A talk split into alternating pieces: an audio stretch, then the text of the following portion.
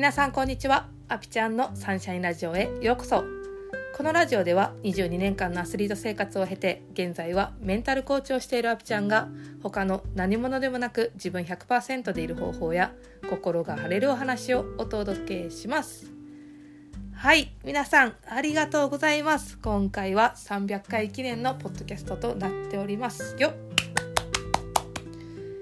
いや本当に300回続けてこれたのはこのポッドキャストを聞いてくださるリスナーさんがいてのことだと思うので本当にいつも聞いてくださってありがとうございます。で本当にねあのリスナーさんだけじゃなくって私が今日この日までポッドキャストを撮れてるっていうのはねこの元気な体があったり心があったり健康っていうのがやっぱりあるからだと思うんですよね。でそれを築き上げてこれたっていうのは自分の仲間がいたりとか家族とか一緒に働いてくれる人がいたりとかこのポッドキャストをコラボしてくれる人がいたりとかっていう本当にたくさんの人に支えられてのこの300回だと思っています。本当にありがとうございます。でこの300っていう数字を聞いて「あぴちゃんほんますごいな」って言ってくださる方もねいると思うんですけど私はふとこれをあのこの瞬間を迎えた時にえ私って今までハンマー投げ何回投げてきたんやろ多分1万回超えてると思うんですけどえめっちゃすごいやんって思ったんですよ。でなんかね人が継続してることってすごいって思いがちなんですけど実は自分も継続できてることってあったりすると思うんですよ。それがこう犬の散歩に毎朝行くとかこう玄米を毎日食べるとか自分の決めたことをねなんか何気にできてんなみたいなで毎日じゃなくても週1回でも年に1回絶対ハワイに行くっていうのが継続できてるなとかっていうのでも自分のペースでいいんですけどその自分の中で当たり前って思ってることは実は継続できてることですよっていう話なんですよね。でそんなん人と比べたらって思うかもしらへんけど人っていうのは結構本当にどうでもよくって自分がどれだけ継続できてるか。でその継続できるには健康とか元気な体があるからこそできることだと思うので今ねこの頑張っている自分っていうのにあ今日も自分は頑張ってるから歯磨きできたんやなとか布団に入ることができたんやなっていうね自分を褒めてあげる声かけ繕ってあげる声かけっていうのをねしてほしいなっていうふうに思います。はいで前回のポッドキャストで私エンジェルナンバーの話をしたんですけど今日ねあの300回記念っていうことでエンジェルナンバー300の意味を調べたんですよ。でそれを今日皆さんにプレゼントしたいと思います。読みますね。エンジェルナンバー300はあなたの望みが完璧なタイミングで叶えられることを伝えてくれています。よ皆さんおめでとうございます。噛んだ。皆さんおめでとうございます。はい。あの望みが叶うタイミングが来てるということなので皆さんハッピーな気持ちで今日は一日過ごしてほしいなというふうに思います。はい。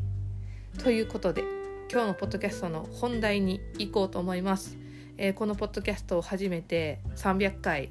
私はずっとメンタル系のことをねお話ししていたんですけど今日はもうその確信に迫る話をしています。それではどうぞ。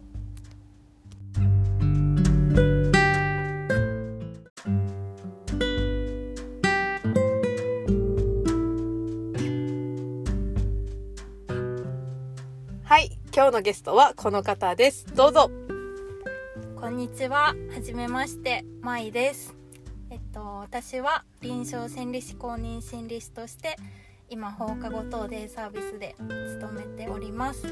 で、以前は、えー、精神科病院で心理師として勤務していた経験もあります。本日はよろしくお願いします。はい、よろしくお願いします。えー、舞さんは私の前の職場の同僚っていうことで、えー、私も本当に心理師として働いてる舞さんにいろいろ教えてもらってて今日は皆さんにもねその舞さんの学び知識をシェアしていきたいと思います。はい。で今日のテーマは「心ってどこにあるの?」という壮大なお話を300回記念にやっていきたいと思いますで、まあ、心ってどこにあるのって今皆さん聞かれてどこにあると思いますか？なんか私は勉強してきて心って結局脳にあるって言われてたりとか、まあ、私の友達の腸セラピストのシナっていう子はあの腸が第二の脳って言われてて腸が整えば心も体も整うっていうことを言ったりとかしててでも心ってそもそも臓器じゃないよねっていう話とかをね舞さんとしてたんですよね。そうですね。なんかそう心ってどこにあるのっていうテーマについてはそのいろんな人が多分疑問を持って研究されてきたことではあると思うんですけど、うん、その私自身のことで言えば、うん、私がその心理学に興味を持ったきっかけっていうのも心って何者なんとか、うん、心ってどこにあるんみたいな疑問やったんですよね。うん、えそれはいつから思ってたんですか、それは、えっと、明確に意識したのは高校生の頃やったと思うんですけど、うん。なんとなくそのちっちゃい頃私過呼吸とかで、うん、あの病院に行く機会とかがあったんですね。うん、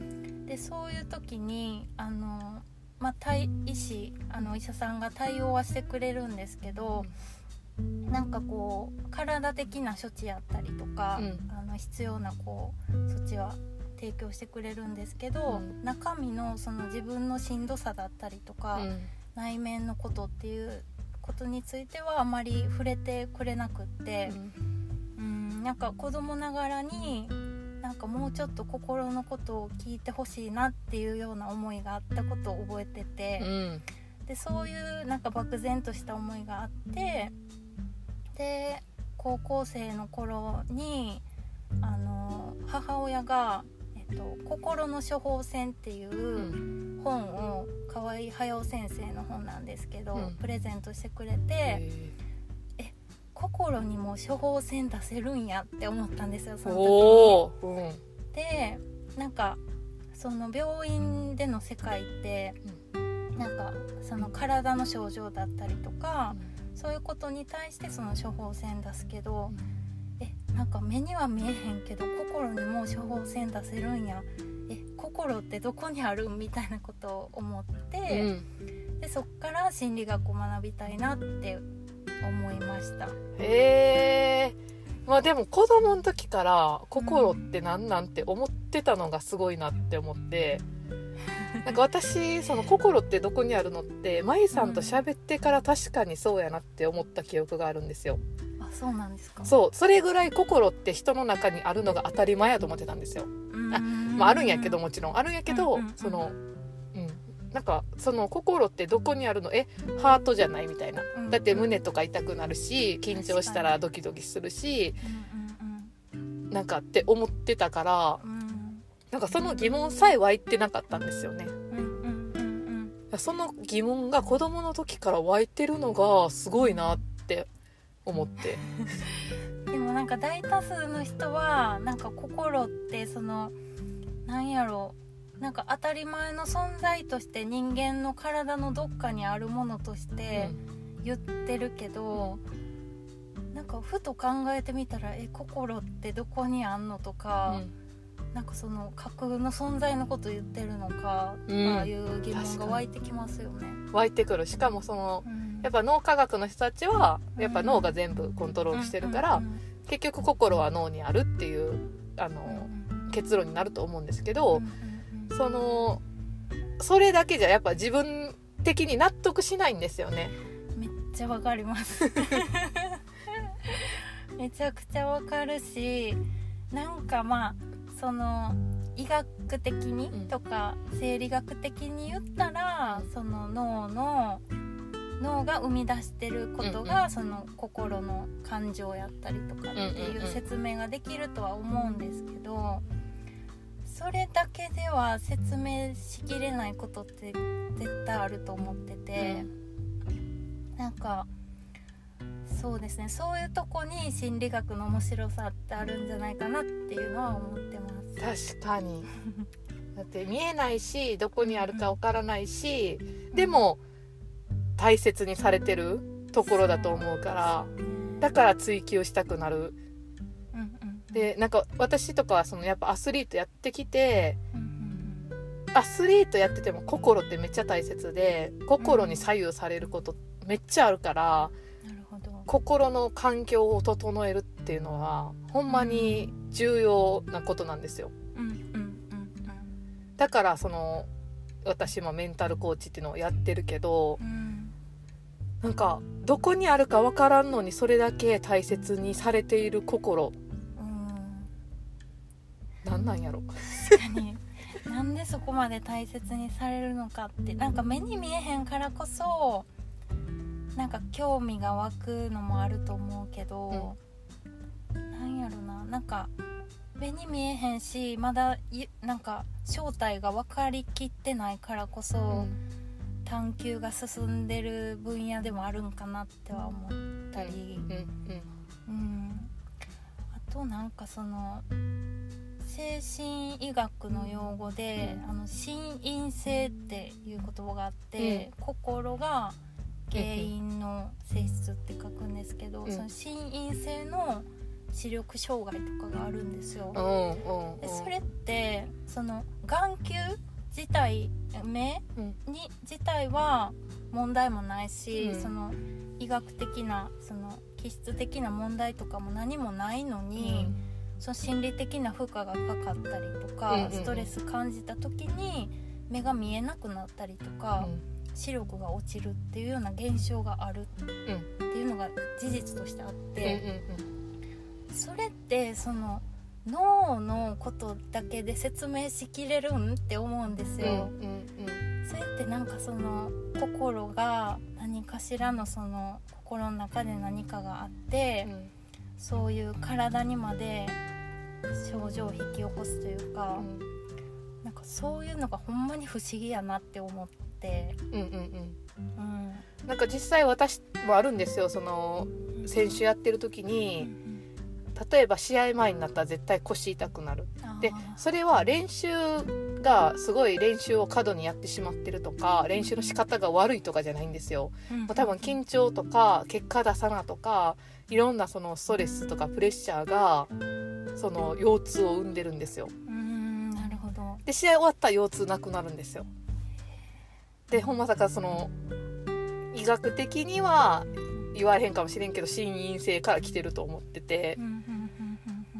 でその脳的に解決はできるんやろうけどでもそこまであの患者とかそれを患ってる人とかがその脳のう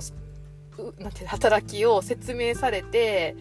じゃあ痛みなくなりましたっていうほどのうん。理解力もないじゃないですか脳に。確かに。理解力がないというか治癒力がないというか。だからそれがさっき舞さんが言ってたにそのほんまにやっぱ心の処方箋っていうのをうん。出すことの方がうん。その痛みやったり、まあ、障害やったりとかを取り除くうん。一つの方法になったりするんやろうなと思って。そうですね。なんか確かにその脳科学的には、なんか扁桃体がこう活動してとか、そういう風な説明ができるかもやけど、私がその大学院とかでトレーニング受けてた時に、そのまあ、あるケースでそういう心因性の視力障害の子とかがいたんですけど、その脳的な説明じゃなくって、うんまあ、その子はそのなんていうかなその家庭環境とかがちょっとギクシャクしてたりとかして、その夫婦あの両親、うん。両親間の夫喧嘩が絶えなかったりとかしてて、でそういう環境でずっと過ごしてた子なんで、なんか見見たくないものは見ないっていうような象徴的な意味があるんじゃないかっていうようなことをその目が見えない目が見えなくなるっていうことの意味をその指導教官の先生に言ってもらった時にめちゃくちゃその方が説得力あるなって私は思ったんですよ。うんなんかそういうその子の症状を心理的な目線から解釈することに、うんうん。なんか私はすごく価値を感じてて、うん。それがすごい面白いなと思うし、うん。まあ、答えはないかもしれないけど、まあ、そそれをその,、まあ、そのことの間で、まあ、どういう辛さがあったりとか、うん。話をする中で紐解いていって、まあ、こっちの仮説をこう検証していったりとか、うん。まあ、そういう過程がなんか面白いなって思うんですよ。うんうんうんうんうん。うんいやでもほんまその頭開けてうん。こう解剖して分かることではないけどもこうアプローチする方法があったりとかそれこそカウンセリングとかうんそのい一緒に痛みが分かってくれる人がいるとかうっていうのでその心因性のものがちょっとこう和らいだりすることによって症状がうん軽くなったりするんやったらなんかやっぱり心っていう臓器はないけどもうん心ってあるんやなっていう。確かになんかそれで救われる人たちがいるうんって思ったらそういう心っていうものの存在の意義っていうかめっちゃ大きいなって思いますようね。ん、確か大きい。なんかその脳やとは思うけどその脳のねだから使い方とか働き方っていうのをあの勉強してうん。自分の力をパフォーマンスを上げる方法っていうのもたくさんあると思うんですよ。うんうんうんでもやっぱそこだけじゃなんか納得感がなかったりとかなんかそこだけじゃこう出しきれない部分っていうのをやっぱり心っていうものも勉強したりとか自分の中で理解してその自分の心が心地いい感覚っていうのを自分で作り出していってあげることがこう日々のパフォーマンスが上がったりとか日常がより豊かになったりとかってうんするんやろうなっていう。確かになんか普段生活しててその今脳がこういう風に反応したからかなとか考えないです考もんねえない考えない。確かになんか自分の心の中でどう受け止めたかとか何が今負荷になってるんかなとかってなんかうんそういう些細なことでも日々みんなその自分の心と向き合う時間って一日の中でも結構あるんじゃないかなって思って、うん。えほんまに心ってどこにあんねやろってめっちゃ思うけど。うん、難しい。そう。まあでも今日のこのポッドキャストでその心ってどこにあるのっていうところをあの別に答えを出したいわけじゃなくって本当にみんなが考えるきっかけにしてほしいなって思うしその舞さんが心理学部はい。のね初めての授業の時うんうにん。あのちょっと話してもらっていいですか？はい。えっ、と私がその、えー大学1回生の時にうん。入学して一番初めの心理学部。うん。えっ、と何の授業だった？心理心理学講講座みたいな、うんうん。なんかそういう講義の中で一発目の授業がその心ってどこにあるのっていうテーマやったんですよ。で、まあ、それについてみんなおのおのあのグループワークで、うん。あの意見を出し合って、うん。そのグループごとに前に出て発表したりえあのイメージがあるなら絵を描いたりとかうん。したんですけど、まあ、みんなおのおのそのその時、まあ細かいとこまで覚えてないですけどハートを描いている子だったりとか、まああの心ってその体のどこかにあるうん。ものとかその言葉で説明してた子もいるし。うんうんうん。まあ、おのおの出してて、うん。でも最終的にその講義の先生は答えは出してなくって、まあ、それはその4年間うん。これから大学の4年間かけてみんなが探していってねっていう答えがうん。その先生の言葉やったんですけど、うん。うん、なんかそれはめっちゃ印象に残ってます。うんうんうんうん。なんかちなみに舞さんがその大学もう大学院まで行ってその心のことを研究してはい。今もその心理師として働いていてこう例えば、まあ、子供とかにこう「心って何ですか?」って聞かれたらなんて答えます心って何ですか？って聞かれたら。うーんそうですね、まあその子が感じることそのもの？なんか感感情？うん。に近いのかな、うん私のイメージ的には。なるほど。うん。でも感情感情って言っても伝わらないこともあるのかな。まあ伝わるか伝わらんかはその対象の子供今いないからい。いんやけどまあでもその今まであの心と関わってきた人が今パッと聞かれて言えるとしたら感情に近いものっていう感じなんですね。そうですね。その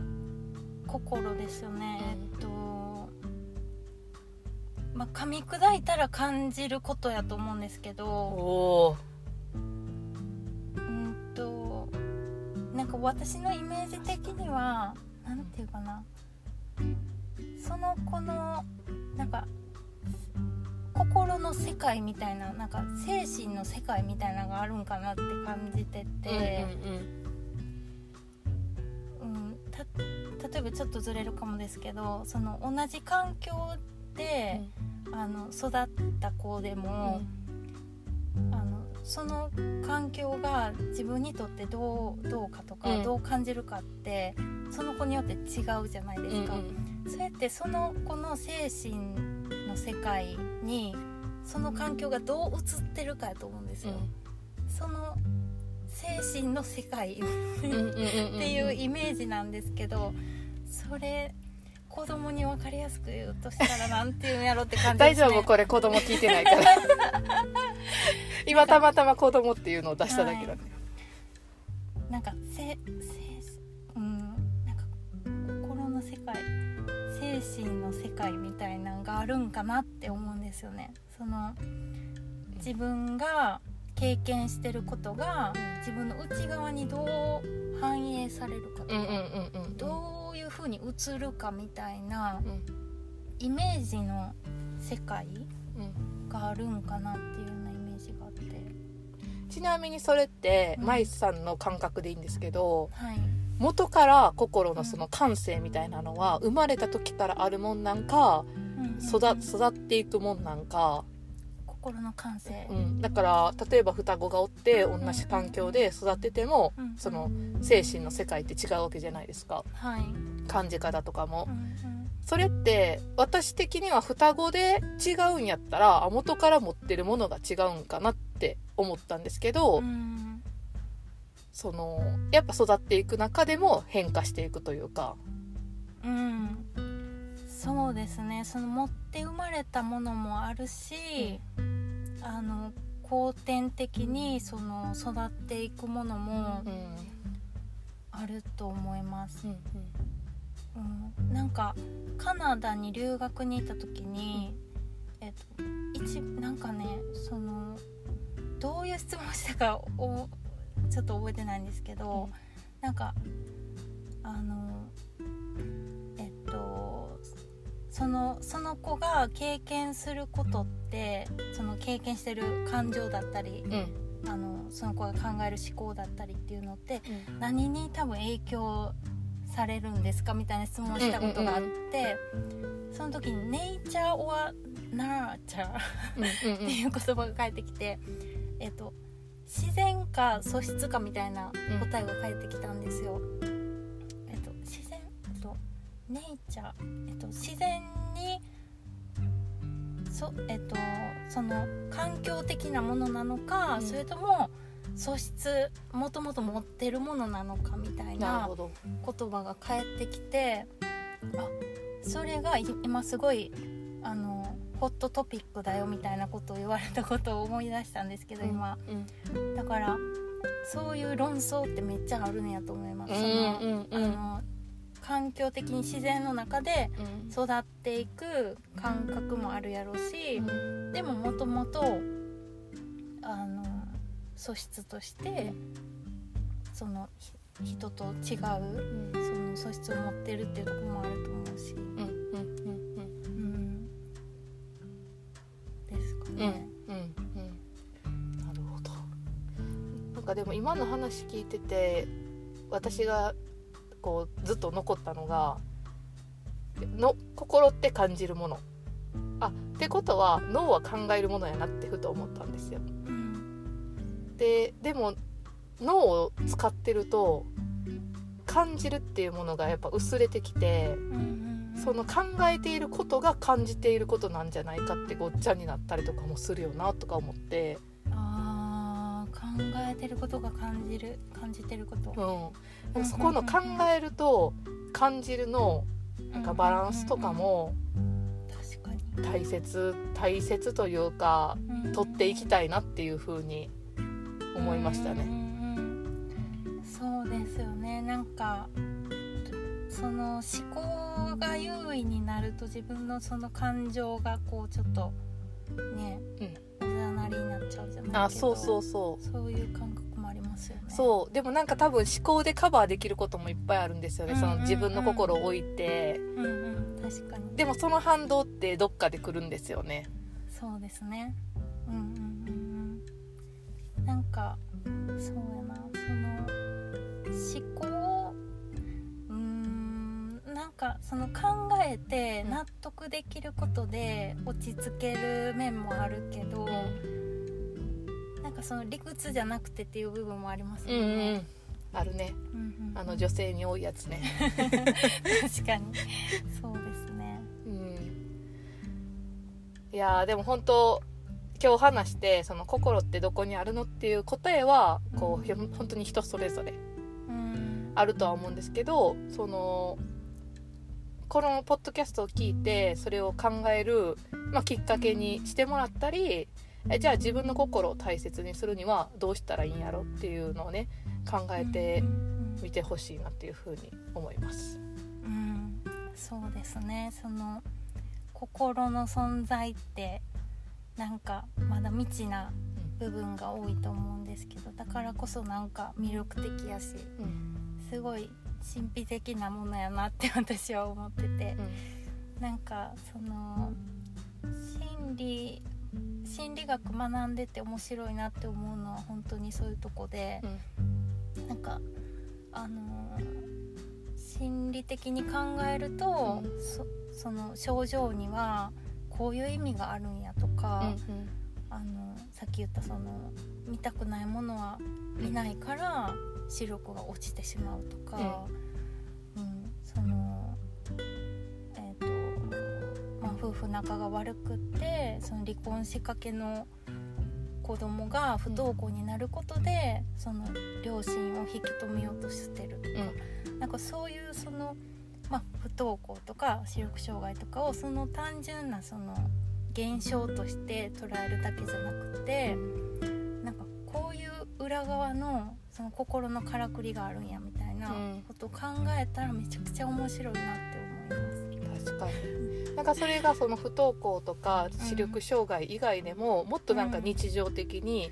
起こるなんかなんであの人無視してくんねやろうとかなんかちょっと今思いつかへんけどはい。なんかそういう日常的に起こってることでもその人の心の裏では何かが起こってたりするかもしれないっていう視点を持つだけでうん。ちょっとなんか無視してきて腹立つけどあの人も昨日彼氏と喧嘩してなんか機嫌悪いかなとか。ですね。なんかその自分の中でいろんな仮説が持てるとあの人を許せる部分があるんかもしれないですねうんうわ名言ですね。今思いついたけど、いやでもだからその仮説を立てるためにうん。その心のことを知ったりとかうん。考えるっていうのもあの大切ですよね。大切って言葉使いすぎるね。うんうんうん。なんかその自分のその心の動きにも関心を持つことが大事やし、まあ、その自分が関わる人の行動なり言動なりに疑問を持って自分で考えてみるっていうのも面白いんかなって思います。なんかその自分の心に関心を持つと、うん。なんか自分の心が分かってきて、うん。あじゃああの人もそうなんかもしれへんとか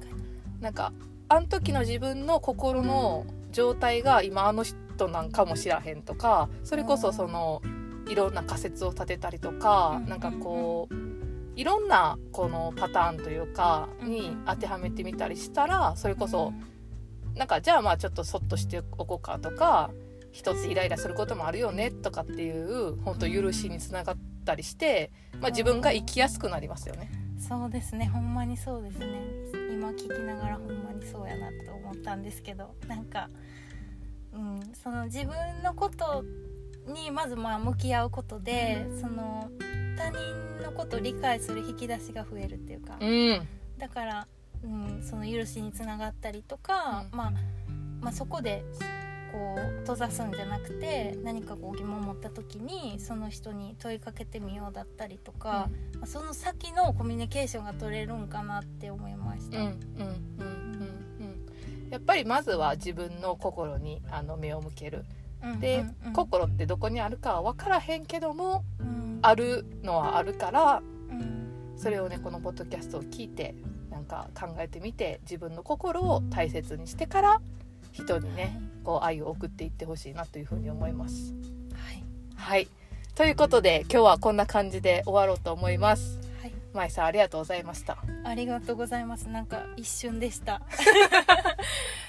すごい。もう心のこと何時間でも話せそうですね。いや何時間でも話そう。もしこのポッドキャスト聞いてはい。次舞さんにこんなこと喋ってほしいとかがあったらあの LINE 公式まであのリクエストお待ちしています。はい、お願いします。はい。ということで今日は終わりますね。今日のポッドキャストのテーマは「心ってどこにあるの?」というお話でした。それでは皆さん今日も素敵な一日をお過ごしください。ではまた。チャオチャオ